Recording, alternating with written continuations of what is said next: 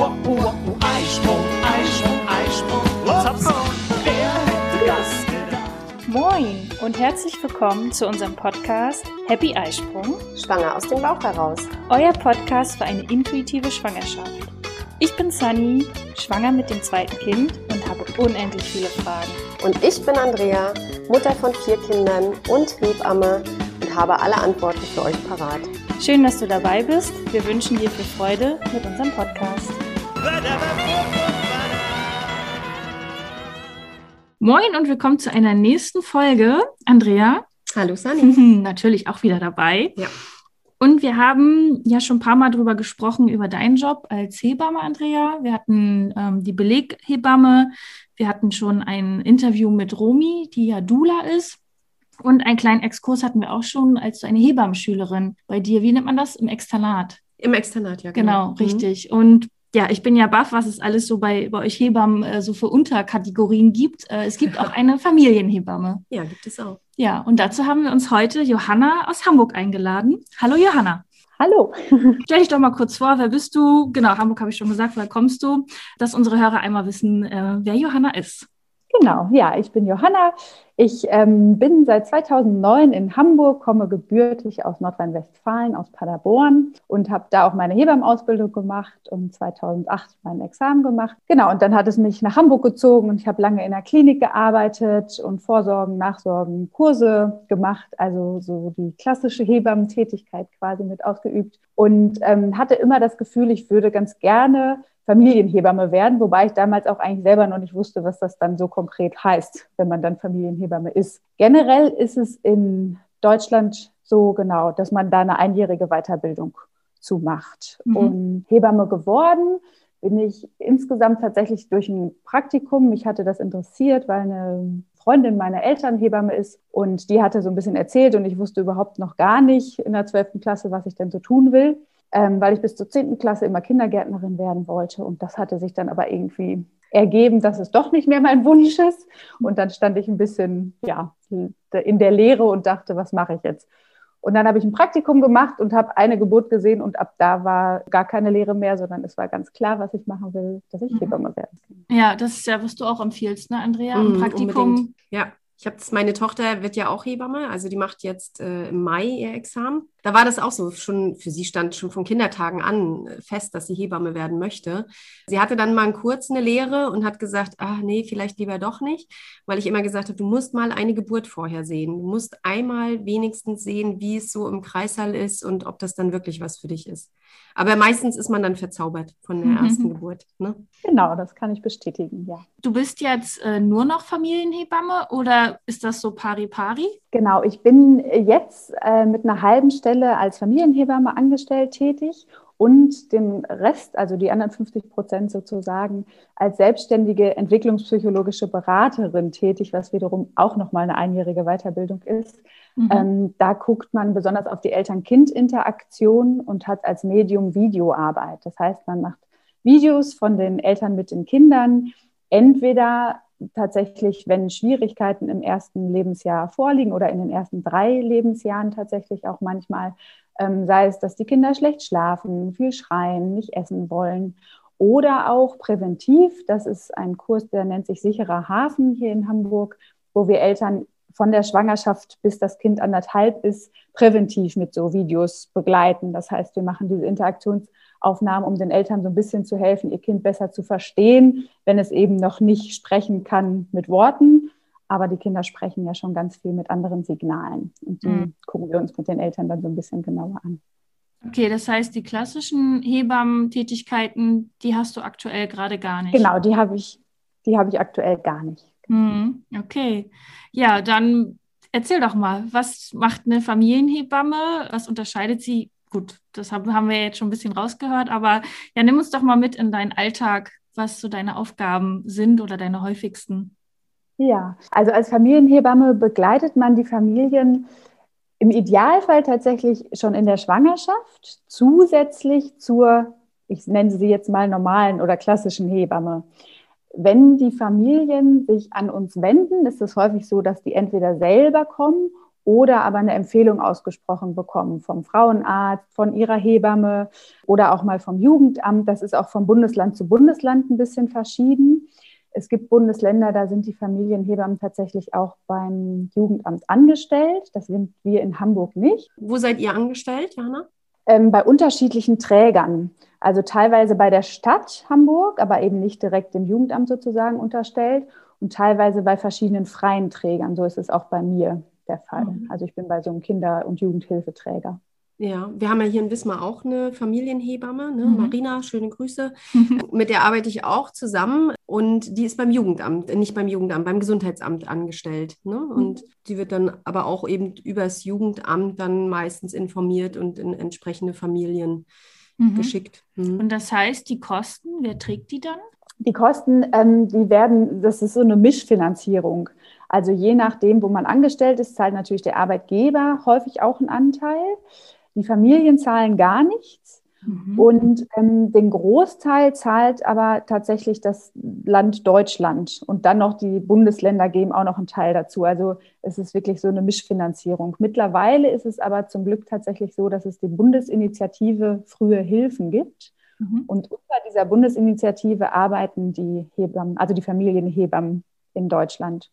Und darüber wird es dauerhaft finanziert. Das war ursprünglich mal eine Projektfinanzierung, wo dann von Jahr zu Jahr wieder ja, quasi diskutiert werden musste, ob das weiter bezahlt wird oder nicht. Und jetzt ist es aber dauerhaft, dass da Gelder vom Land Deutschland freigegeben werden. Und könnte denn jetzt jeder zu dir kommen? Also im Prinzip muss, äh, kann jede Familie zu uns kommen. Es ist aber schon so, dass wir vorwiegend mit Familien mit besonderen Belastungen, sage ich in der Regel immer, arbeiten. Und diese Belastungen können unterschiedliche Schweregrade haben und auch ganz unterschiedliche Themen. Also es kann sein, dass die Mutter sagt, oh, ich erwarte Zwillinge und ich habe das Gefühl, das ist so eine große Umstellung, mich ähm, überfordert das und ich möchte gerne noch einen Ansprechpartner über die acht bis zwölf Wochen im Wochenbett, wo die Hebamme kommt, hinaus haben. Hat sie mit der klassischen Hebamme auch, aber die hat einfach von der Krankenversicherung dann nicht so viele Kapazitäten. Und ähm, wir machen das auch ganz oft so, dass wir auch schon im Wochenbett kommen, aber eben uns dann wirklich gar nicht auf die klassischen Hebammen-Themen beziehen, sondern mehr auf die Eltern-Kind-Bindung nochmal expliziter eingehen und gucken, dass wir für die Familie ein gutes Netzwerk schaffen, dass sie unterstützt sind. So. Also das war jetzt das Beispiel Zwillinge. Ganz häufig sind auch psychische Belastungen, sind eben Familien, die auch beim Jugendamt schon bekannt sind wenn ja sozusagen das Jugendamt eine Empfehlung ausspricht. Ganz wichtig bei den Familien ist es uns immer, also das kenne ich auch, dass es manchmal anders gehandhabt wird, gerade eben da vielleicht auch, wo die Familienhebammen beim Jugendamt angestellt sind. Aber uns ist ganz wichtig, dass die Familien wirklich freiwillig mit uns in Kontakt treten, beziehungsweise die Freiwilligkeit ist eigentlich die Grundvoraussetzung für die Zusammenarbeit. Also da müssen die Familien manchmal umdenken. Wir haben häufig Familien, die schon selber, als sie Kind waren, äh, vom, beim Jugendamt bekannt waren, vielleicht die Familie.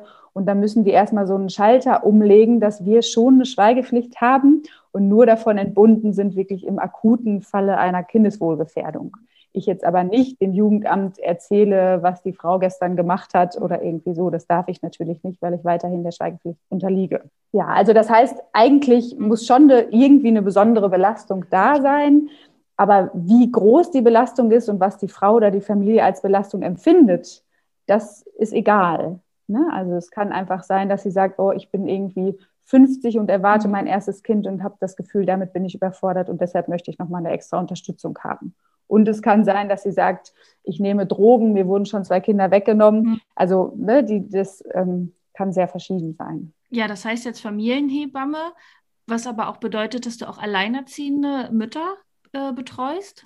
Genau, Alleinerziehende sind tatsächlich auch ein häufiges Klientel, was dann eben einfach auch daran liegt, ja, dass die einfach nochmal belasteter sind, ne? weil da häufig die Unterstützung einfach durch den Partner fehlt. Und dann ist ja oft auch ein Konflikt vielleicht noch im Hintergrund, der eine große Rolle spielt mit dem Ex-Partner oder vielleicht ist der Kindsvater auch gar nicht bekannt. Mhm. Ähm, Und wenn du jetzt in der Schwangerschaft schon auf die Familie triffst, was sind da so deine häufigsten Themen? Wenn, weil es gibt ja hoffentlich im, im Normalfall schon die, äh, ich sage jetzt mal die klassische Hebamme. Wo grenzt du dich dann quasi ab oder ist es dann auch so, dass du manchmal die klassischen Hebammenaufgaben auch machst? Genau, also eigentlich sollen wir die klassischen Hebammenaufgaben nicht machen, es sei denn, es gibt durchaus auch Kolleginnen, ich spreche jetzt immer von Hamburg, weil ich es da am besten eben weiß, die, weiß ich nicht, angestellt sind mit einer halben Stelle, zum Beispiel als Familienhebamme und den Rest selbstständig als klassische Hebamme arbeiten und dann in ein und derselben Familie sowohl die normale Hebamme stellen als auch die Familienhebamme sind. Mhm da muss man immer so ein bisschen aufpassen, dass sich das sich dann zu sehr mischt. Ich finde es eigentlich ganz gut und habe auch das Feedback bekommen von den Hebammen, die in den Familien sind, dass sie das auch ganz gut finden, dass sie einfach sich auf die normalen Hebammentätigkeiten fokussieren können und wissen, okay, ich muss mir aber nicht so viele Sorgen machen um das, was ich hier noch so sehe, weil da ist noch jemand anderes. Also dass es eben nicht ein und dieselbe Person ist, dass man das so ein bisschen auseinanderhalten kann. Und in der Schwangerschaft geht es tatsächlich auch einfach ganz viel darum, was kann man, solange das Kind noch wohlbehütet im Bauch ist, sage ich mal, vorbereitend machen, um da schon so ein entlastendes Netzwerk aufzubauen. Also zu gucken, was braucht die Familie. Wir fragen dann eben im Gespräch auch Dinge, ja, wie sieht es mit den Finanzen aus? Wie ist es familiär? Gibt es da Unterstützung durch Großeltern oder nicht? Und ähm, beraten nochmal zusätzlich auch zu finanziellen Hilfsangeboten oder Mutter-Kind-Stiftungsgeldern. Und da arbeiten wir dann auch ganz äh, eng in einem Tandem nochmal zusammen, oft mit Sozialpädagoginnen, mhm. die eigentlich in jedem Team in Hamburg auch mit vorgehalten werden. Sind es denn solche quasi, also ich kenne das hier aus Wismar, dass so Familienberater, Familienhilfen übers Jugendamt mit in der Familie, mit denen arbeitest du dann auch zusammen, ja, wenn ich das richtig verstehe? Genau, mit denen arbeite ich auch zusammen, wenn die eh in der Familie sind, mhm. aber tatsächlich nicht so eng, wie man vielleicht denken würde. So ein bisschen schwierig, wenn ich es irgendwann geschafft habe, dass die Familien mir gegenüber einen Vertrauensvorschuss haben, weil die sich oft wirklich erstmal daran gewöhnen müssen, sich zu öffnen und wirklich zu erfahren, ah, da ist jemand, da kann ich was Vertrauliches erzählen und es wird nicht sofort weitergegeben. Wenn die dann spüren, dass ich ganz oft mit der Familienhilfe vom Jugendamt telefoniere, dann ist es wieder schwer. Also es ist immer so eine Gratwanderung. Von daher, die wichtigen Themen bespreche ich mit denen, aber am liebsten mache ich dann wirklich auch Termine mit den Familienhilfen zusammen vor Ort in der Familie, damit alle wissen, was gemeinsam gesprochen wurde und es nicht so hinter dem Rücken passiert. Und die Sozialpädagoginnen oder Pädagogen, die ich eben noch meinte, die sind einfach tatsächlich oft auch, zum Beispiel, ich bin in so einem Familienzentrum, arbeite ich mit und da sind die dann vor Ort und dann schicke ich die Familien oft dahin, weil ein Teil der Arbeit ist auch immer so ein bisschen, die Familien anzubinden. Weil ich bin das erste Lebensjahr in der Regel dann da, also im Idealfall eben von der Schwangerschaft bis zum ersten Lebens, also bis zum ersten Geburtstag des Kindes, wobei die Familien oft auch erst zu uns kommen, wenn die Kinder schon geboren sind. Dann bin ich aber eben nicht mehr da. Und deshalb sind gerade so die letzten Monate spätestens auch Teil meiner Arbeit, dass ich die Familien begleite zu Elternschulen, zu Familienzentren, dass sie auch, wenn ich nicht mehr da bin, vor Ort noch Ansprechpartner haben, wie in Eltern-Kind-Gruppen oder in Sprechstunden der Sozialpädagogin, weil die einfach dann noch mal viel länger bis mindestens zum dritten Lebensjahr oder auch zum sechsten Lebensjahr Angebote für die Familien vorhalten. Ich würde nochmal gerne zurückgehen zur Schwangerschaft. Du gehst jetzt aber nicht mit dem die Erstausstattung einkaufen.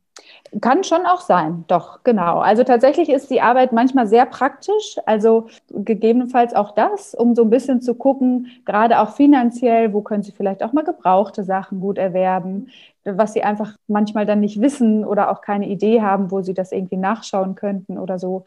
Dann gehe ich auch praktisch mit denen zusammen. Oder häufig findet die Arbeit auch während eines Spaziergangs statt, wenn ich das Gefühl habe, die Familie kommt wenig raus, möchte eigentlich, aber braucht jemanden, der die zum Spazieren allein schon an die Hand nimmt. Mhm. Also manchmal sind es wirklich die einfachen Dinge. Wo das ganz häufig ist, ist, wenn das Kind da ist, zum Beispiel bei der Beikost oder so, dass ich mit denen wirklich einkaufen gehe, mit denen zusammen den Brei koche, ah, okay. nicht nur erkläre, wie ich es mache. Also man muss so ein bisschen andere Methoden manchmal noch anwenden, weil einfach nur was erzählen oder eine Information geben reicht in den Familien manchmal nicht aus. Mhm. Da kommt mir gerade der Gedanke, gibt es nicht noch den Beruf der Mütterpflegerin? Hm? Ja, Mütterpflegerin. Das ist aber hm. wieder was anderes. Das ist noch wieder was anderes, ja. Oh Gott, okay, gut. ja, also bist, bist du ja schon sehr breit aufgestellt mit deinem Wissen, wenn auch Ernährung reinspielt. Machst du auch Sport mit denen? Ja, genau, auch Sport. Also ich mache manchmal auch zum Beispiel Geburtsvorbereitungskurse oder in letzter Zeit gebe ich auch ganz oft äh, Babymassagekurse. Also das sind dann sozusagen schon die Arbeitsbereiche der normalen Hebammentätigkeit, aber so ein bisschen erweitert um nochmal so ein bisschen zu gucken. Auch bei dem Sport ist es da häufig so, dass man da nochmal eine andere Methode finden muss. Oder in den Geburtsvorbereitungskursen, die ich da mache, arbeite ich noch viel mehr mit Bildern und so, als ich das sonst früher in den Kursen gemacht habe oder so. Oder benutze nochmal eine leichtere Sprache, also je nachdem, welches Klientel ich mhm. da habe. Wir haben auch mal behinderte Mütter, dann muss man da nochmal gucken. Oder oft ist es dann auch tatsächlich in so einer Einzelgeburtsvorbereitung, mhm. dass es nicht ein Kurs ist von zehn Paaren oder zehn Frauen, sondern ähm, ja, einfach mehr eins zu eins, dass man da ein bisschen individueller ja. gucken kann. Und wenn du sagst, du bist jetzt aber eigentlich schon mehr in den Familien, wenn die Babys dann da sind, was sind da so deine Themen? Genau, da ähm, ist es ganz häufig so, dass wir am Anfang überlegen gemeinsam, was könnte denn das so das Thema sein für die nächste Woche, also am Ende des Hausbesuches sozusagen für die nächste Woche, weil in der Regel bin ich einmal wöchentlich in den Familien, Richtung Ende dann seltener, um so ein bisschen zu gucken, ob das dann trotzdem ausreicht. Dann ist es aber meistens so, wenn ich dann zum nächsten Hausbesuch komme, dann ist das Thema von letzter Woche gerade wieder überhaupt gar nicht mehr Thema, sondern der Konflikt mit dem Partner liegt oben auf oder ähm, ja, sie haben irgendwie eine Mahnung gekriegt von irgendeinem Amt und sind jetzt finanziell in großer Not und machen sich Gedanken, wie sie jetzt das Kind ernähren sollen, wenn sie nicht stillen und können keine Babynahrung mehr kaufen. Also das heißt, es ist tatsächlich schon also ist im Hebammenberuf generell, finde ich, aber da auch nochmal eben sehr viel Flexibilität und Spontanität so mhm. gefordert um einfach dann zu gucken, was ist jetzt gerade akut das Thema. Man hat immer so seine Themen im Hinterkopf, die man sich selber ein bisschen vornimmt und auch mit den Familien am Anfang bespricht, dass man die im Laufe des ersten Lebensjahres so gemeinsam angehen will. Aber oft kommt man an dem Tag X dann doch nicht dazu, weil was anderes gerade mehr oben aufliegt und dann wichtiger hm. ist. Du sagtest gerade äh, Konflikt mit dem Partner.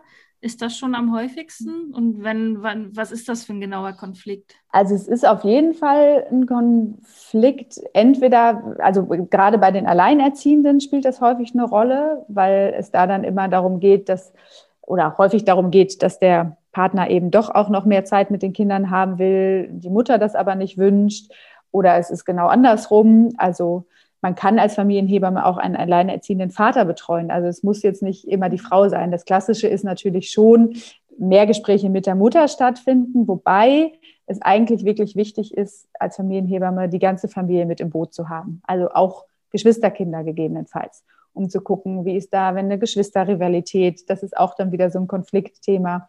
Ähm, das haben natürlich quasi alle Familien vielleicht häufig auch mal Eifersuchtsthemen oder so, aber also, ne, dass man alle so ein bisschen mit einbezieht in den Besuch, wenn sie denn dann gerade zu Hause sind. Und Migration ist tatsächlich auch so ein Thema. Da ist dann wirklich das A und O so Netzwerken, ne, wo man gucken muss, wie ist es mit den, also mit sprachlichen Barrieren. Wir arbeiten oft auch mit Dolmetschern oder Dolmetscherinnen zusammen.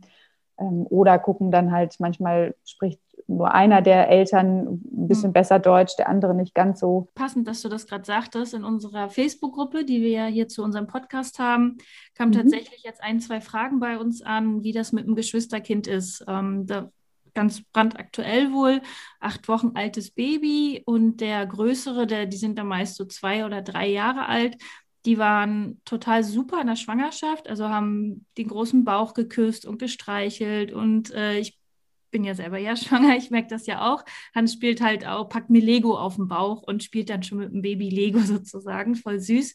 Und deswegen hatten, ähm, ich weiß jetzt ja noch nicht, wie es ist. Der Kleine ist ja noch bei mir im Bauch. Und die aus der Gruppe hatten aber äh, geschildert, dass sie auch in der Schwangerschaft überhaupt nicht das Gefühl hatten, das könnte ein Problem werden. Dann war das Baby aber da und äh, nach ein paar Wochen, Andrea sagt es, äh, meistens nur noch zwei Wochen, wenn sie merken, das Baby geht nicht mehr, ne? Dann das Baby die, bleibt da, das ne? Baby bleibt in der Familie und es ändert sich jetzt dann doch viel. Mama kann vielleicht nicht mehr zuverlässig jeden Abend mit ins Bett bringen. Äh, dann kommen natürlich diese Eifersuchtsthemen. Und das äußert sich ja in der Regel, das wirst du auch bestätigen, Johanna, durch Wutanfälle der Kinder. Meistens, wenn sie noch so klein sind, mit zwei, drei Jahren äh, Altersunterschied zum Baby, haben sie keine sprachlichen Möglichkeiten, sich auszudrücken und sie verstehen halt auch nicht, was Eifersucht ist. Das äh, können sie erst greifen und richtig verbal benennen, wenn sie nachher so in die Pubertät kommen. Bis Ja. dahin kennen Kinder Eifersucht dieses Wort ja gar nicht. Ja, Ne? also kennst du das auch und äh, hast du da vielleicht ein, zwei Tipps für unsere Hörer? Genau, das kenne ich auf jeden Fall auch. Es ist so, wenn das Geschwisterkind noch nicht geboren ist, dann ist immer ein Tipp von mir, dass der erste Moment des Kennenlernens nicht unbedingt so gestaltet ist, dass das neugeborene Kind, wenn es dann geboren ist, gerade auf dem Arm der Mutter oder auf dem Arm des Vaters liegt, weil dann wird die Eifersucht, auch wenn das Kind das noch nicht artikulieren kann, dass es dann vielleicht eifersüchtig wird, ist es ja trotzdem ein Gefühl, was irgendwie schon da ist. Ähm, dann wird die häufig nochmal gesteigert, dadurch, dass das Kind halt gleich so auf dem Arm liegt oder ja, genau, gehalten wird. Und dann eher das Kind vielleicht im Bettchen oder so liegen bei der ersten Zusammenkunft. Wenn jetzt aber natürlich das schon vorbei ist, und so hatte ich das jetzt gerade verstanden, dass die meisten Hörerinnen das so geschrieben haben, dann ist es vor allem wichtig, diese Gefühle des Kindes ernst zu nehmen und denen Raum zu geben. Also gerade so diese Wut, das ist natürlich anstrengend als Eltern, das auszuhalten, dass das Kind jetzt ja wütend mit den Füßen rumtritt oder was auch immer macht oder durch die Gegend schreit. Aber dass Wut ähm, ausgehalten werden kann und gelebt werden darf, weil das Kind sonst nochmal zusätzlich Druck bekommt, sozusagen, also das Geschwisterkind jetzt, dadurch, dass es das Gefühl bekommt, hm, ich, ich habe da irgendein Gefühl in mir, also Wut kann es ja auch noch nicht unbedingt sagen oder artikulieren, was das jetzt wirklich ist, aber es merkt, mir geht es damit nicht so gut. Und dann zu merken, okay, das wird gesehen von meinen Eltern und es ist auch in Ordnung, dass es mir damit jetzt gerade nicht so gut geht. So.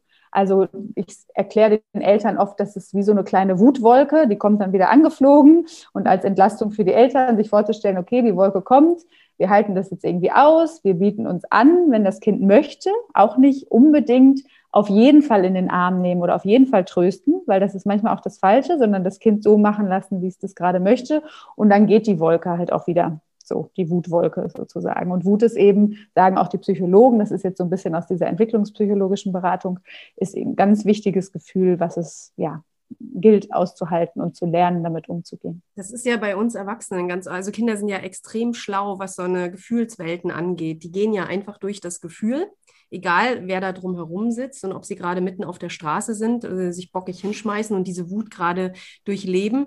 Ähm, bei uns Erwachsenen, ich glaube, uns wird das so ein bisschen abtrainiert. Ja, so, nee, du sollst das jetzt nicht und jetzt sei mal wieder lieb und jetzt geh mal in die böse Ecke oder was auch immer uns da gesagt wurde. Und Kinder ein, an sich sind intuitiv so schlau, die lassen nämlich wirklich die Wolke einfach vorbeiziehen, halten diese Wut aus oder Traurigkeit oder eigentlich jedes Gefühl und dann ist auch wieder in Ordnung. Mhm. Ja. Das heißt, äh, in dem Moment versuchen abzulenken, ist eigentlich Nee. gar nicht das Richtige. Nein. Okay. Mhm. Eine Wolke lenkst ja auch nicht um. Ja. Ja, spannend. Ne? Interessant. Weil das würde das Gefühl geben, das ist nicht, irgendwas mit mir ist nicht richtig. Mhm. Das darf ich jetzt gar nicht. Also so, wenn ich, das darf ich nicht, deshalb versucht Mama mir jetzt einen Lolli zu geben, damit ich irgendwie meinen Mund halte. So. Aber der nimmt meine Wut ja trotzdem nicht weg. Mhm. Dann ist sie unterdrückt. Und das ist das, was tatsächlich auch viele von uns Erwachsenen irgendwie gelernt haben, was für die Psyche oder für die psychologische Gesundheit nicht unbedingt das Beste ist. Mhm. Und das ist ja dann quasi, wir machen das bei Hans halt so, wenn er sich halt verletzt oder ja irgendwas wehtut, weil er sich gestoßen hat oder so, dann gehen wir halt auch voll auf dieses Gefühl ein, weil es darf auch wehtun. Mhm. Weil ich hatte da mal gelesen, ja, stellen Sie sich als Erwachsener mal vor, Sie, weiß ich nicht, Sie brechen sich jetzt das Bein und alle um ihn herum wollen Ihnen jetzt ein Eis geben und eine Schokolade, da wollen Sie auch diesen Schmerz haben und da will, will man, dass man ihnen hilft und aufhilft und ihnen vielleicht in den Arm nimmt, weiß ich nicht. Und das fand ich so spannend, so ja stimmt, wie würde ich es denn gern haben, wenn mir jetzt was wehtut? Nee, da will ich kein Schokoeis, da Mhm. will ich, dass mir jemand, äh, ja, vielleicht das Bein pustet. Das kann man ja, Ja. so vergleichen dann, ne? Ja, das größte Problem ist eigentlich, dass die Eltern oft diese, die Gefühle, dass die, dass die Geschwisterkinder mit einmal so anders sind, ne? ähm, dass sie selbst diese Gefühle nicht aushalten können, ne? was dann Mhm. eben den Stress verbreitet auch in der, das bricht dir als Mutter ja das Herz, wenn du mit einmal siehst, dass dein fröhlicher, fröhlicher Zweijähriger, der da vorher über Tisch und Bänke gegangen ist und immer ein Sonnenscheinchenkind war, mit einmal so anders ist und mit Mhm. einmal so viel Wut hat und vielleicht auch um sich schlägt oder sich oft bockig auf den Fußboden schmeißt. Ne? Mhm. Der versteht sich ja gerade selbst nicht. Ja. Ne? Was kann man noch, ich sage jetzt mal, präventiv machen? Bezieht man den Größeren überall mit ein oder sorgt man dafür, dass man auch Einzel, Einzeldates mit ihm hat? Sind beides super Ideen. Also das Einbeziehen ist, denke ich, so ein bisschen vom Alter abhängig. Natürlich kann man einen Sechsjährigen viel besser mit einbeziehen ins Wickeln und die machen das ja auch gerne. Kinder sind von sich aus ähm, super gute Helfer und Helferinnen, die, wenn man fragt, kannst du mir mal den Waschlappen neu nass machen oder so, dann machen die das gerne. Also die sind eigentlich immer darauf aus, zu helfen und gemeinschaftlich irgendwie durchzustehen oder ja, einfach da zu sein. Genau, also von daher einbeziehen, wenn das vom Alter her passend ist, auf jeden Fall eine gute Idee. Mhm. Genau. In der Schwangerschaft fällt mir allerdings ganz oft auf, dass die Frauen, dass das ein bisschen übertrieben wird mit dem Einbeziehen. Ne? Also da dreht sich die ganze Welt nur noch um diesen Babybauch. Und bei manchen Kindern hast du wirklich am Ende der Schwangerschaft schon das Gefühl, die sind genervt davon, dass sie überall gefragt werden, und was wird es denn? Und freust du dich schon? Die wissen ja gar nicht, worauf sie sich freuen sollen. Mhm. Und stell dir mal vor, jeder fragt dich, mhm. in der Schwangerschaft. Und freust dich schon auf dein Baby? Freust du dich schon? Freust du dich wirklich? Ja, stimmt. Weißt du? Ähm, und sie werden das nicht nur einmal am Tag gefragt, sondern sie werden das ja stets und ständig. Bei jedem, den mhm. man trifft, werden sie gefragt, du bekommst ein Geschwisterchen und freust mhm. du dich dann schon? Ähm, bei manchen Kindern hast du wirklich das Gefühl, die sind am Ende der Schwangerschaft, da steht es denen oben. Mhm. Ja. Ich habe auch, also ich merke das so, wenn ich das mit Hans so spreche, ich habe ja meine Rückenprobleme halt und da tut es mir dann halt auch nicht gut, wenn ich Hans dann ständig auf den Arm nehme, soll man ja dann eh nicht mehr machen. Und ich versuche dann auch in meiner Formulierung darauf zu sagen, nicht, ja, wegen dem Baby geht das nicht, sondern dass ich immer wieder sage, nee, wegen dem Rücken geht das nicht. Kann ja auch negativ sein, wenn ich immer nur sage, ja, wegen Baby geht nicht, wegen Baby geht das nicht, wegen das nicht. Da auch darauf achten, dass man das irgendwie anders formuliert. Ja, also von der Wortwahl her auf jeden Fall, genau. Und das Einbeziehen von der Schwangerschaft, Andrea, was du gesagt hattest, das kann ich auch nur bestätigen. Da ist es manchmal noch vielleicht ganz hilfreich, je nach Alter des Kindes eher so Bücher anzugucken, weil das dann eine Distanz hat. Dann betrifft das nicht unbedingt mich und meine Mutter und den Bauch und da ist jetzt ein Baby und ich werde ständig gefragt, sondern da ist eine Geschichte, wo jemand anderes ein Geschwisterkind bekommt. Mhm. So, also da ist dann nochmal so ein bisschen Distanz, was einfach, ja, so ein bisschen nochmal helfen kann. Da gibt es ganz gute Kinderbücher. Ja. Wir haben ja alle eine gemeinsame Freundin, Maren, und die hat uns tatsächlich so ein Buch geschenkt und Hans liebt dieses Buch. Wir hm. gucken uns das ganz oft an, das ist wirklich toll. Schön, genau. Und du sagtest ja auch noch gemeinsame Zeit, fällt mir gerade noch ein. Also das ist natürlich auch super. Da muss man nur, denke ich, das wirklich so machen. Ich sage immer, Verlässlichkeit ist dann irgendwie so das A und O. Es kann immer was Unvorhergesehenes dazwischenkommen, aber dann besser sich wirklich zu sagen, okay, fünf Minuten am Tag gehören nur dir als zu sagen, sich vorzunehmen, eine Stunde, die dann unrealistisch ist, weil das Geschwisterkind dann doch nochmal an der Brust trinken möchte oder so. Also wirklich was zu nehmen, was so kurz ist, dass man es auch mhm. wirklich einhalten kann. Weil das ist sonst für die Kinder wirklich sehr schade, wenn sie dann diese kurze Zeit nicht bekommen mhm. können. Verlässliche Zeit ist ein guter Stichwort. Also äh, ich weiß, bei Sunny ist es ja so, dass Hans immer seine Großelternzeiten hat. Mhm. Ne? Und das finde ich auch eine super Geschichte. Also wenn man sowas schon hatte und wenn es sowas in der Familie gab, dass diese äh, Großelterntage, Großelternzeiten auch weiterhin eingehalten wird. Also ich gebe den Familien auch oft den Tipp, dass äh, sie möglichst an den Routinen, die die Kinder ja schon haben, mit Kita, Großelternnachmittage und so weiter, dass da möglichst wenig geändert wird. Denn wenn die Kinder schnell spüren, ach gucke mal, da ist zwar ein Baby geboren und irgendwie steht die Welt gerade Kopf, aber in meinem Tagesablauf und in meinen Routinen hat sich nicht viel geändert. Hm, ja. Ne?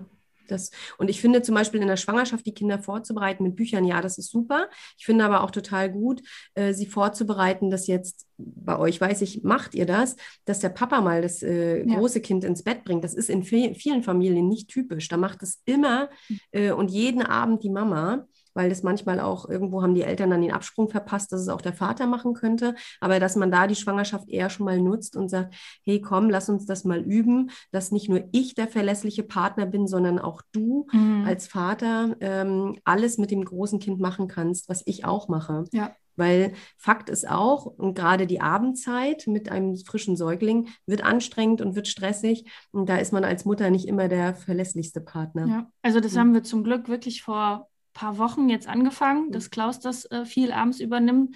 Das kommt mir halt auch zugute, weil mhm. abends bin, bin ich auch einfach durch. Mein Rücken ist dann auch durch und dann mhm. lege ich mich immer in die Wanne. Das ist dann schon so, dass Hans sagt, Mama, jetzt Wanne? Ich so, ja, mhm. genau, ich gehe schon mal in die Wanne. Mhm. Dann macht ihr jetzt äh, euch Bett fertig.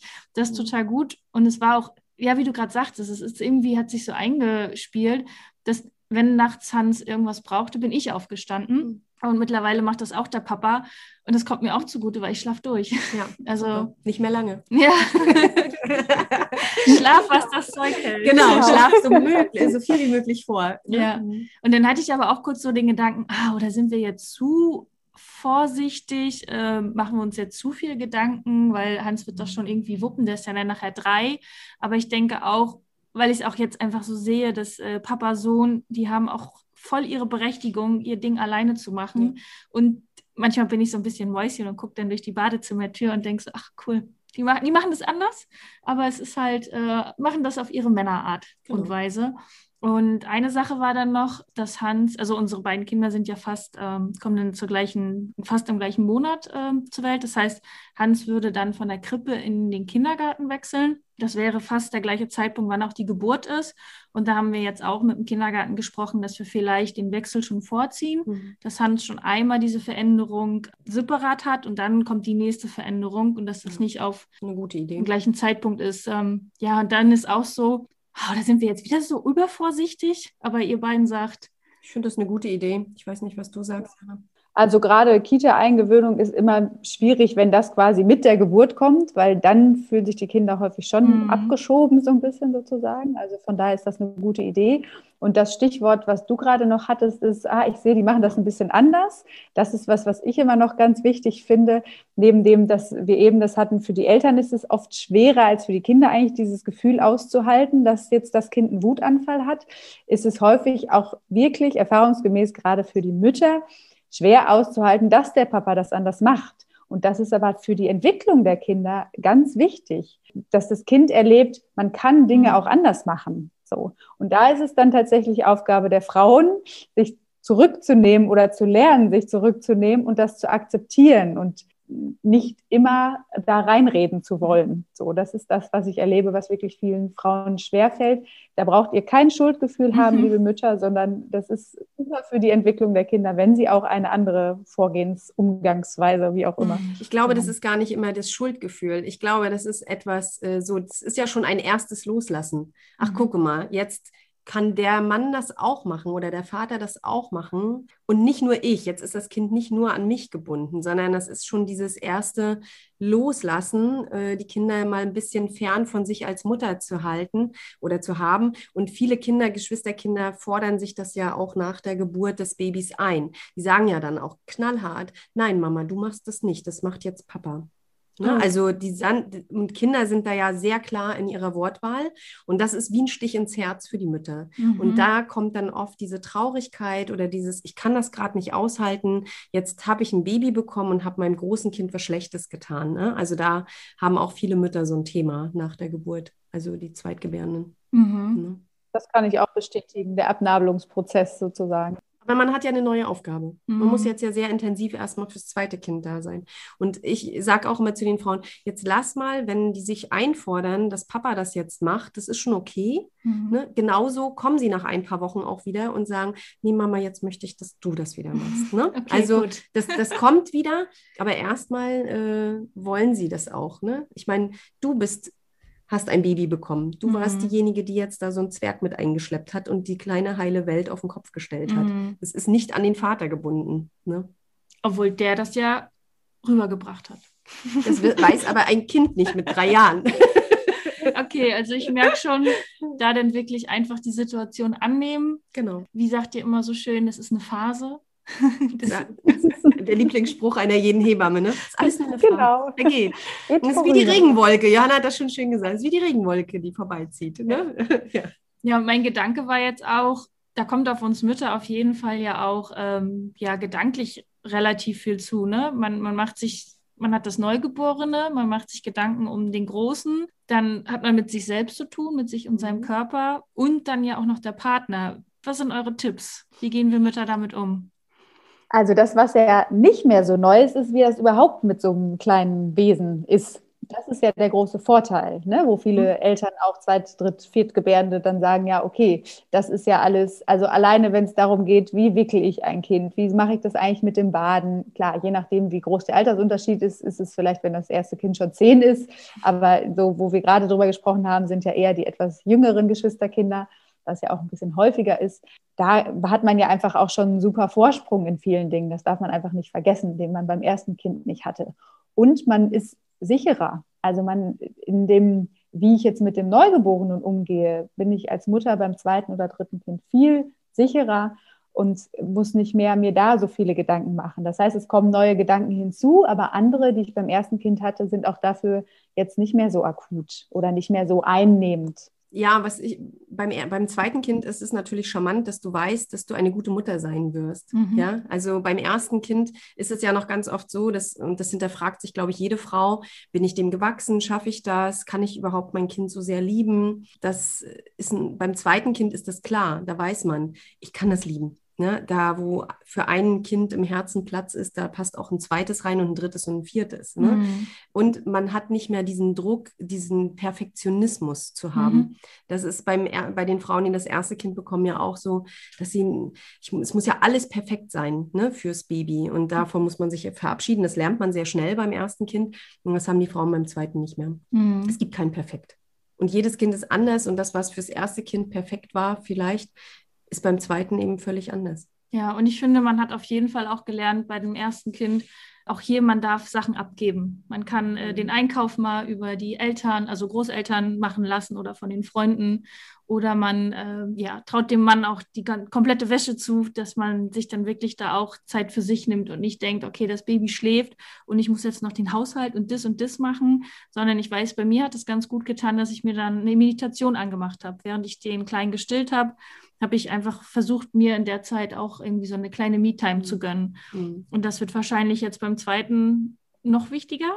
Also Me-Time ist immer wichtig, egal ob ja, stimmt. zweiten, aber man muss natürlich trotzdem auch da realistisch bleiben. Ne? So, ich denke, da hilft auch Achtsamkeit. Ich weiß nicht, inwiefern ihr da schon mal so drüber gesprochen habt, aber einfach die kleinen Momente wirklich genießen. Ne? Allein wenn ich es schaffe, das ist ja auch nicht unbedingt äh, dann Standard ganz am Anfang, in Ruhe einen Kaffee zu trinken, einfach so jeden Schluck dieses Milchkaffees, wenn ich den jetzt gerne trinke oder sei es irgendeines anderen Getränks, zu genießen und ganz achtsam da zu sein, dann ist das ja auch schon eine Art von Meditation. Da muss ich nicht ja. noch so einen extra Zeitpuffer irgendwo einbauen. Meine Me-Time war die Dusche. Und das ist bis heute so. Also in Ruhe unter der Dusche stehen. Und ich genieße das so sehr. Ich habe letztens mal mit meinem Freund fast einen Streit, weil er nicht verstehen kann, wie lange ich dusche. Mhm. Du verstehst das nicht. Ich habe vier Kinder großgezogen. Das ist meine Me-Time. Und solange mhm. ich unter der Dusche stehe, stört mich keiner. Ne? Mit Haare oder ohne? Mit Haare ja. natürlich. Und Eisduschen nachher noch. Ne? Obwohl Andrea, ähm, wer das jetzt, wer Andrea kennt, äh, Andrea hat kurze Haare. Bei oh. mir ist es immer ein Unterschied. Johanna, du hast auch lange Haare. Ähm, ich muss das bei Klaus immer sagen, ja, ich gehe duschen mit Haare, weil bei, länger, bei langen Haaren dauert es immer etwas länger. Wir müssen mal die Lücke wieder schließen zu, zu deiner Familienarbeit. Nun hat ja gesagt, oh ja, und was kommt da nur alles auf mich zu? Äh, und ich habe gelernt, beim ersten Kind da Hilfe anzunehmen, was mir auffällt in Familien. Ich weiß ungefähr, was für Familien du betreust, weil das betreue ich natürlich auch. Und bei mir reicht der Zeitaufwand überhaupt gar nicht. Und deswegen bin ich froh, hm, dass ich dann meistens auch irgendwann abgeben kann an Familienhebammen, wo ich weiß, die haben dann wirklich nur speziell für diese Frau, für diese Familie ihr Zeitkontingent und dürfen da auch noch viel, viel länger in die Familie gehen. Ne? Man geht ja manchmal auch mit also auch als normale Hebamme mit einem komischen Gefühl aus den Hausbesuchen raus. Man denkt, ah, weiß nicht, also ich mag mich hier noch nicht so ganz verabschieden. Und da weißt du auch, wenn du da rausgehst, die melden sich auch unter Umständen gar nicht mehr bei dir als normale Hebamme. Und deswegen ist mir das oft so wichtig, das dann begleitend an eine Familienhebamme zu übergeben. Und aber wie schätzt du das ein? Also ich glaube, das schwierig ist es bei vielen ähm, Patienten oder Klienten, ich weiß nicht, wie du sie nennst, ähm, dass sie ja dieses Hilfe annehmen ne? oder dieses, diesen ersten Schritt gehen. Ich, ja, ich werde da wohl Problemchen haben, ich kriege mein eigenes Leben noch nicht ganz strukturiert äh, und äh, es wäre toll, wenn ich da jetzt äh, noch ein bisschen Unterstützung habe. Wie, wie, was hast du da für, eine, für einen Eindruck? Also das ist sehr unterschiedlich, je nachdem, wie die Familien zu uns kommen. Ob die sozusagen als Selbstmelder, weil sie irgendwie von einer Freundin davon gehört haben oder irgendwo mhm. von Familienhebern gelesen haben und sich selber informieren, dann sind die sehr motiviert, Hilfe anzunehmen, weil die haben sich ja selber auf den Weg gemacht. Mhm. Schwieriger ist es bei den Familien, die so ein bisschen doch auch wenn es eigentlich freiwillig sein soll, doch so ein gewisser Zwangskontext im Hintergrund mhm. ist durch Jugendamt oder dadurch, dass die Frauenärztin da genauer hinguckt und immer wieder nachfragt und nachhakt, denen fällt das schon schwerer und denen fällt es dann auch immer schwerer, die Frage zu beantworten, die für uns immer wichtig ist, zu sagen, was wünscht ihr euch von mir? Wie kann ich euch unterstützen? Weil das ist so ein bisschen unsere Eintrittskarte, oft, also was heißt Eintrittskarte? Die ist dann manchmal schwierig, diese Eintrittskarte, aber das ist eigentlich ein Grundstein für unsere Arbeit. Aus meiner Sicht ist es ganz wichtig, die Familien da abzuholen, wo sie stehen. Wenn ich mit meinen Ideen, was die Familie alles brauchen könnte, da reingehe und das ist mein Hauptfokus, was ich denke, was die Familie braucht, dann bin ich auf dem Holzweg. Mhm. Also ich muss irgendwie herausfinden, was die Familie brauchen könnte. Und wenn die nicht freiwillig, so ganz freiwillig kommen, dann fällt es denen erstmal schwer und sie sind auch oft sehr verwundert, sehe ich in den Gesichtern, wenn ich diese Frage stelle, was wünscht ihr euch von mir? Dann ist ja die, hat doch da gesagt beim Jugendamt, ich soll hier hingehen. Weiß ich nicht, was ich mir von dir wünsche. So. Und da ist es dann ähm, gar nicht unbedingt so schwer, die Hilfe hinterher anzunehmen, wenn wir erstmal irgendwie rausgefiltert haben, welche Hilfe sie sich denn wünschen, von sich aus und nicht, weil das irgendwie jemand sagt, mhm. dass sie sich jetzt was zu wünschen haben.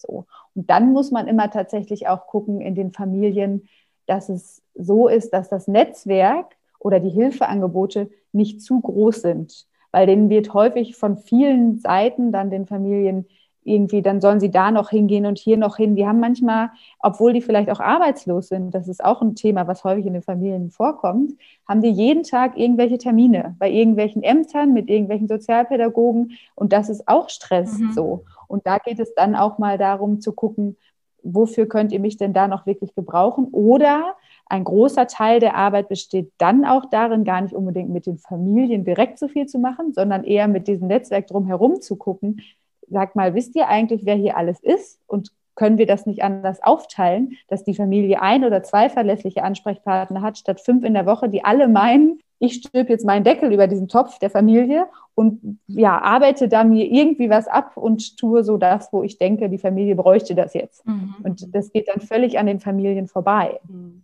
So, also das heißt, die Familien sind meiner Erfahrung nach schon bereit, Hilfe anzunehmen, wenn es halt die passgenaue Hilfe ist. Also wenn es wirklich das ist, was sie selber auch sagen würden, was sie gebrauchen können. Und das fällt ihnen aber manchmal schwer, weil sie es einfach wirklich nicht erlebt haben bisher in ihrem Leben, dass da überhaupt jemand war, der gefragt hat, was brauchst du denn? Mhm. So, weil alle gucken natürlich, gerade wenn so Kindeswohlgefährdung auch im Raum steht, immer auf das Kind als allererstes. So.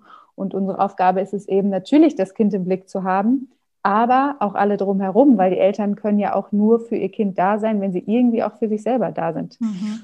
Wieder die Me-Time, ja. ne? so auf anderer Ebene.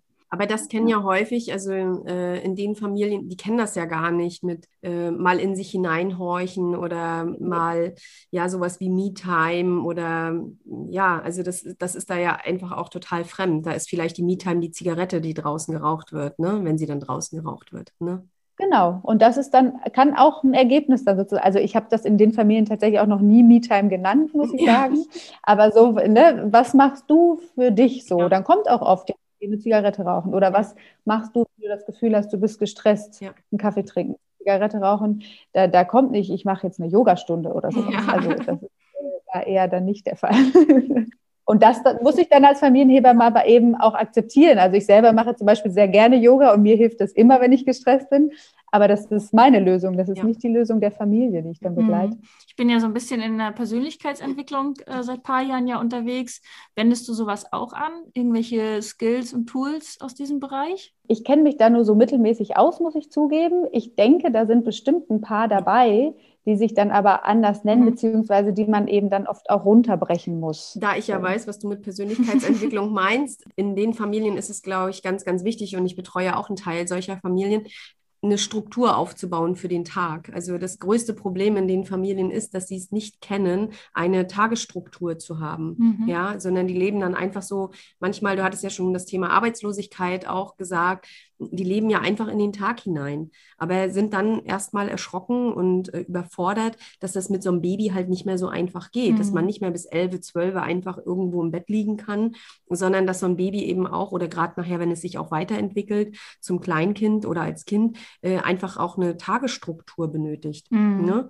Und das, ich glaube, das ist das, was du dann aus der Persönlichkeitsentwicklung als Tool mitnimmst und in diesen Familien einbaust. Also mhm. den, eine vernünftige Struktur beizubringen oder zu erkennen, wann bin ich gestresst, wann muss ich auch mal das Kinderzimmer verlassen und muss mal eine, einen Kaffee trinken oder eine Zigarette mhm. rauchen. Ähm, das, Im Grunde ist das auch Persönlichkeitsentwicklung, was Johanna da macht. Genau, weil ich hatte bei deinem Beispiel mit der, ja, ja ich, ich nehme mal den Kaffee, nicht die Zigarette. ist das ja quasi so, ja, was tust du denn für dich oder was wäre ja. denn dein Wunsch, fünf Minuten am Tag mal so für mich zu haben? Mhm. Okay, das ist dann so ein Satz so dahergesagt, aber wie setze ich den dann halt um? Und wie mhm. schaffe ich, dass das auch für mich eine, so eine Gewohnheit wird? Und dann kann man sich da ja auch so ein bisschen selber austricksen, mhm. dass man sich halt wirklich gibt es ja auch Apps für und keine Ahnung was, wo man einfach sich jeden Abend einmal kurz reflektiert, ah, hatte ich heute meine fünf Minuten, hatte ich heute meine fünf Minuten, ähm, hatte ich heute meinen Kaffee, dass man einfach, ja, du hattest es schon gesagt, Johanna, Achtsamkeit, ne? Einfach mal kurz bewusst machen, hatte ich heute am Tag einmal was für mich. Genauso mhm. hatte ich heute diese fünf Minuten mit meinem Sohn äh, wirklich nur 100 Prozent auch für ihn geschafft dass man das nicht jeden Tag schafft, ist klar, aber dass man sich dann einfach auch nicht selber böse ist, sondern auch sagt, okay, morgen probiere ich es aber wieder. Morgen ist ein neuer Tag und morgen probiere ich es halt wieder. Genau, also Struktur, in dem Fall, häufig ist es dann unter Rituale oder eben mhm. Routinen, hat man ja eben auch schon gefasst. Und da ist es oft hilfreich, weil es wirklich, also es gibt die Familien natürlich auch, die ich betreue, die das selber so sagen können, aber es gibt auch die, deren Wunsch das jetzt gar nicht so ist, unbedingt Zeit für sich so zu haben, wo man denn eher die als gestresst erlebt und von außen denkt, das könnte denen helfen, dann gibt es als Methode, das hilft echt super eigentlich aus der Perspektive des Kindes zu sprechen und halt immer über das Kind zu gehen, auch wie wichtig für das Kind, das hatten wir ja eben schon das Thema, die Routinen und die Rituale sind, mhm. dass das immer gleich, weil Kinder gehen ja nicht nach einer Uhrzeit so sehr, sondern eher nach einer Abfolge, was kommt nach was sozusagen. Und dass man dann, ähm, ja, manchmal tatsächlich ist es auch eine Methode, wirklich wie so eine Babysprache dann anzuwenden. Also und so zu tun, als würde jetzt gerade das Kind sprechen, wenn es noch nicht spricht. Mhm. Das ist so geil, dass du das gerade sagst, weil ich hatte jetzt zum ersten Mal eine, eine Systembrettaufstellung. Das, äh, sowas kennst du bestimmt. Mhm. Und das hatte ich wirklich für so ein ganz kleines Beispiel gemacht. Das war die Situation, Hans hat keinen Bock, sich anzuziehen. Und dann habe ich das für mich mal so aufgestellt und wirklich mal so aus seiner Sicht diesen Ablauf gesehen und habe gedacht, ja, ist ja auch irgendwie doof für ihn, der Ablauf. Und das ist so spannend, wirklich mal in diese Sichtweise zu wechseln von diesem Kind. Was ist denn drumherum für ihn zeitlich, Abfolge, was, welche Eindrücke wirken auf ihn, die wir tatsächlich manchmal gar nicht mitkriegen. Ich habe mich dann auch wirklich auf die also wirklich so auf die Ebene hingesetzt bei der, beim Stuhl und auch so, dass ich seine Sichtweise, okay, was sieht er aus seiner Perspektive eigentlich alles und was lenkt ihn eigentlich alles ab, wo wir diesen Anziehprozess machen. Das war total spannend. Hätte ich überhaupt nicht. Das hatte ich, wurde mir irgendwie, irgendjemand hatte mir mal den Tipp gegeben, das so zu machen. Fand ich mega spannend. Mhm. Also Perspektive oder Sicht des Kindes einzunehmen, ist tatsächlich oft eine Antwort auf viele Fragen. Also so mhm. manchmal, wenn, wenn die Frauen mir eine Frage stellen, ja, was könnte ich denn für das Kind irgendwie so machen, dann, bevor ich die beantworte, auch wenn ich eine Antwort irgendwie vielleicht darauf noch so habe, versuche ich dann eben zu sagen, was würdest du dir denn wünschen? So, das hattest du ja vorhin auch schon mal als Beispiel bei Hans dass du dich das dann auch ja. gefragt hast. Will ich mir, würde ich mir wünschen, wenn ich wütend bin, dass mir jetzt alle Schokolade, oder wenn ich mich verletzt habe, hattest du als Beispiel, genau, genau dass mir dann alle jetzt Schokolade geben. Nee, ich, das ist nicht der Wunsch in dem Moment zumindest. Richtig. Dann hast du was? Ich habe noch eine letzte Frage. Als es rauskam mit diesen frühen Hilfen, also ich mhm. weiß, ich saß da auch mal in so einer, ja, nicht Kommission, ja, es war so, als es frisch äh, auf den Markt kam, dieses äh, Projekt. Ähm, und dann wurde natürlich auch an mich herangetreten und ja, möchtest du nicht eine Fam zum Familienheber mit dich ausbilden lassen und und und. Ich habe dann abgelehnt, ähm, weil ich gedacht habe, es würde so viel Zeit einnehmen äh, und ich glaube, ich würde viele andere Teile meiner Arbeit vermissen. Vermisst du deinen klassischen Hebammenjob im Kreissaal oder ich sage jetzt mal, ja, bei anderen Familien, die natürlich auch ihre Sorgen haben, aber vielleicht, wo man anders arbeitet? Tatsächlich ist es bei mir so, dass ich es liebe, mit diesem Klientel zu arbeiten. Und ich habe auch immer gedacht, ich würde das vermissen, Aber bei mir tatsächlich so, dass ich mich immer freue zu sehen, also man ist als Hebamme überall immer gebraucht. Aber da sind so die, die wirklichen Probleme, die mir auch vorher wirklich, ich hatte eine Vorstellung davon, aber manchmal bin ich schon in Familien gekommen, wo ich dachte, ach, so kann das doch auch noch sein, also so extrem. Ähm, und ich mache das einfach total gerne, da mit diesem Klientel zu arbeiten. Ab und an denke ich, ach, jetzt mal wieder so eine normalere Familie, sage ich mal, äh, in Anführungsstrichen, irgendwie wäre schon ganz schön. Dann kommt die aber meistens auch. Dann ist das die, die ähm, einfach mit 50 ihr erstes Kind bekommt, wo dann doch auch klassischere Hebammenthemen eigentlich wieder mehr eine Rolle mitspielen. So. Und ich empfinde es dann tatsächlich eher als entlastend, das Klassische nicht auch machen zu müssen in der Familie dann so. Was ich tatsächlich vermisse, sind Geburten, ja. weil das also ne, spielt da einfach tatsächlich gar keine Rolle. Also es spielt eine Rolle, die Geburtsverarbeitung und auch die Vorbereitung, aber nicht die Geburt an sich. Das vermisse ich schon. Da ist es tatsächlich eher so, dass ich aus persönlichen Gründen eigentlich, wenn nur im Schichtdienst in der Klinik mir das vorstellen kann. Also ich bewundere das mit Beleggeburten. Ich finde es super, aber ich selber kann das irgendwie nicht, diese Rufbereitschaft zu haben. Rufbereitschaft ist für mich irgendwie ja nicht so gut auszuhalten. Und in den Kliniken fühle ich mich gerade in dem Gesundheitssystem nicht so wohl, im Schichtdienst zu arbeiten. Und deshalb ist es jetzt so und ich habe das jetzt so akzeptiert und damit geht es mir dann jetzt auch gut. Aber ja, Geburten sind schon so der Teil, wo ich sagen würde, ja doch, vermisse ich. Aber eben das System drumherum vermisse ich nicht unbedingt. Ja, das mhm. stimmt. Naja, und du hast ja bald mindestens eine Geburt vor dir. Genau. Weil äh, ja, Johanna ist äh, selber auch äh, aktuell schwanger. Genau. Da ja. ist dann auf jeden Fall eine Geburt. Da bin ich dabei, denke ich. auf jeden Fall.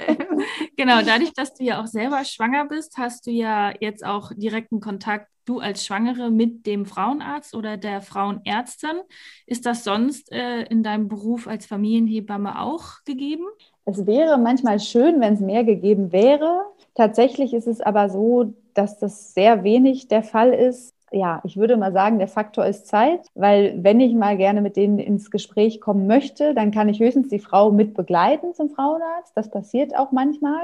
Aber mhm. wenn ich telefonisch versuche, da irgendwie ein Gespräch mit denen zu führen, ich kann das aus deren Sicht auch total verstehen. Die haben dafür einfach keine Zeit und keine Kapazitäten. Die kriegen dafür kein Geld. Das ist tatsächlich ein ganz großer Vorteil als Familienhebamme, dass ich überhaupt nicht an irgendwelche Gebührenordnungen gebunden bin. Ich bin nicht daran gebunden, wie viel Zeit ich jetzt mit der Familie, mit welchem Thema verbringe oder irgendwie.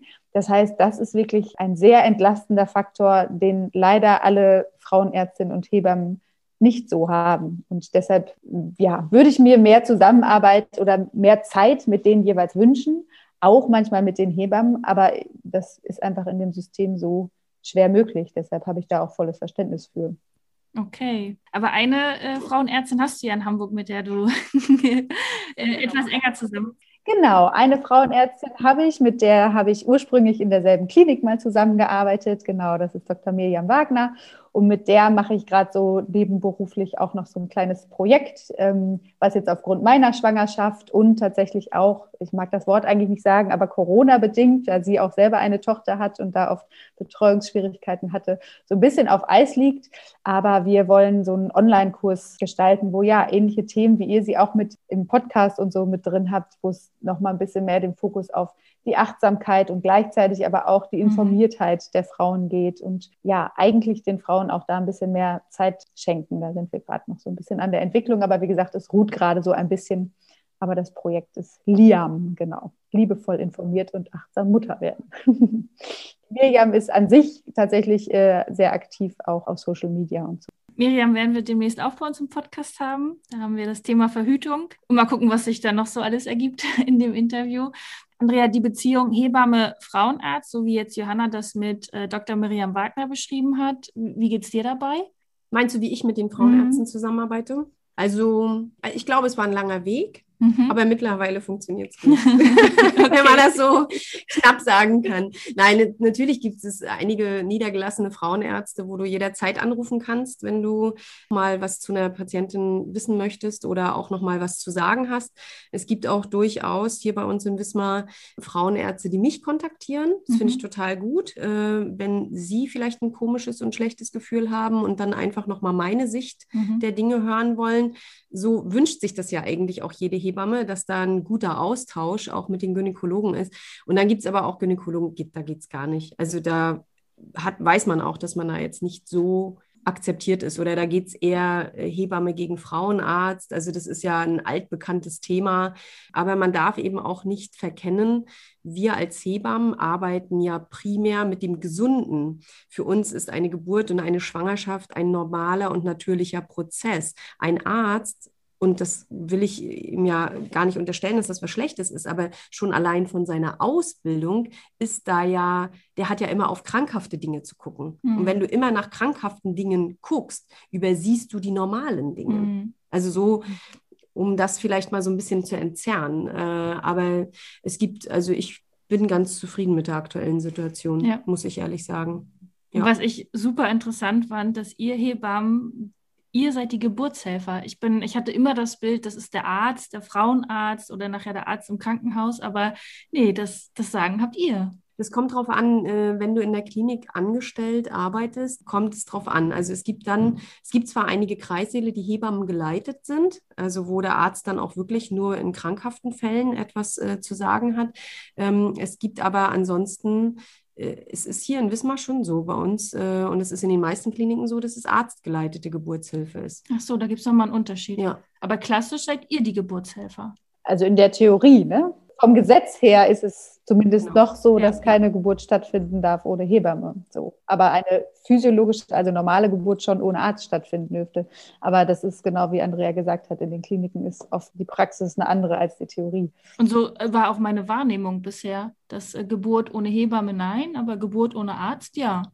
Also ich habe da bestimmt, äh, dadurch, dass ich als Beleghebamme arbeite, noch ein bisschen mhm. eine Sonderstellung oder auch die Hausgeburtshebammen, die ja aber leider auch immer mehr beschnitten werden, haben schon eine Sonderstellung. Ne? Aber so in der als Klinik angestellte Hebamme äh, musst du halt im Endresultat schon das machen, was der Arzt sagt. Mhm. Okay. Oder es gibt einen Konflikt, der dann außerhalb des Kreissaals ausdiskutiert werden muss. Hoffentlich außerhalb des Kreissaals, ja. ja. Gut, dann haben wir alle Fragen durch. Andrea? Ich bin sehr zufrieden. Johanna, hast du noch irgendeine Frage oder möchtest du noch irgendwas loswerden? Ich gucke noch mal, was ich mir noch so vorher mhm. gedacht hatte, aber ich glaube, es ist ähm, alles eigentlich so gesagt. Und ja, mhm. danke, dass ich dabei sein durfte. ja, sehr schön. Wie sieht es jetzt bei dir aus? Du wirst jetzt demnächst Mama. Dann bist du erstmal eine Zeit lang raus oder wie habt ihr euch das, wie organisiert ihr euch? Genau, da bin ich erstmal eine Zeit lang raus, also mindestens ein Jahr. Ich vermute tatsächlich aber sogar als Familienhebamme aus dem Angestelltenbereich zwei Jahre habe ich da Elternzeit eingereicht und gucke dann mal so, was ich selbstständig vielleicht in der, also mit dieser entwicklungspsychologischen Beratung oder so, hm. so ein bisschen dann wieder einsteige und dann auch wieder die Familienhebamme-Tätigkeit. Aber jetzt genau, ruht die dann erstmal. Ja, Super. Vielen, vielen Dank für deine Zeit. Dann weiterhin Gerne. für euch äh, beide alles Gute. Und ja, gleichfalls. ja, danke. Andrea, dir auch wieder vielen Dank. Ja, gerne, Sunny. Dass uns danke, auch da, Johanna. Genau. Und dann sehen wir uns bei der nächsten Folge. Ahoi. Ahoi. Wir freuen uns, dass du auch heute zugehört hast. Wir hoffen, du konntest auch aus dieser Folge interessante Impulse mitnehmen. Gib uns gerne Feedback oder stelle uns weitere Fragen an frage at happy-eisprung.de oder schau gerne auch in unserer Facebook-Gruppe vorbei. Die heißt Schwangerschaft, natürlich gesund, glücklich wir. Bis zur nächsten Folge, wenn es wieder heißt Happy Eisprung. Schwanger aus dem Bauch heraus. Ahoi!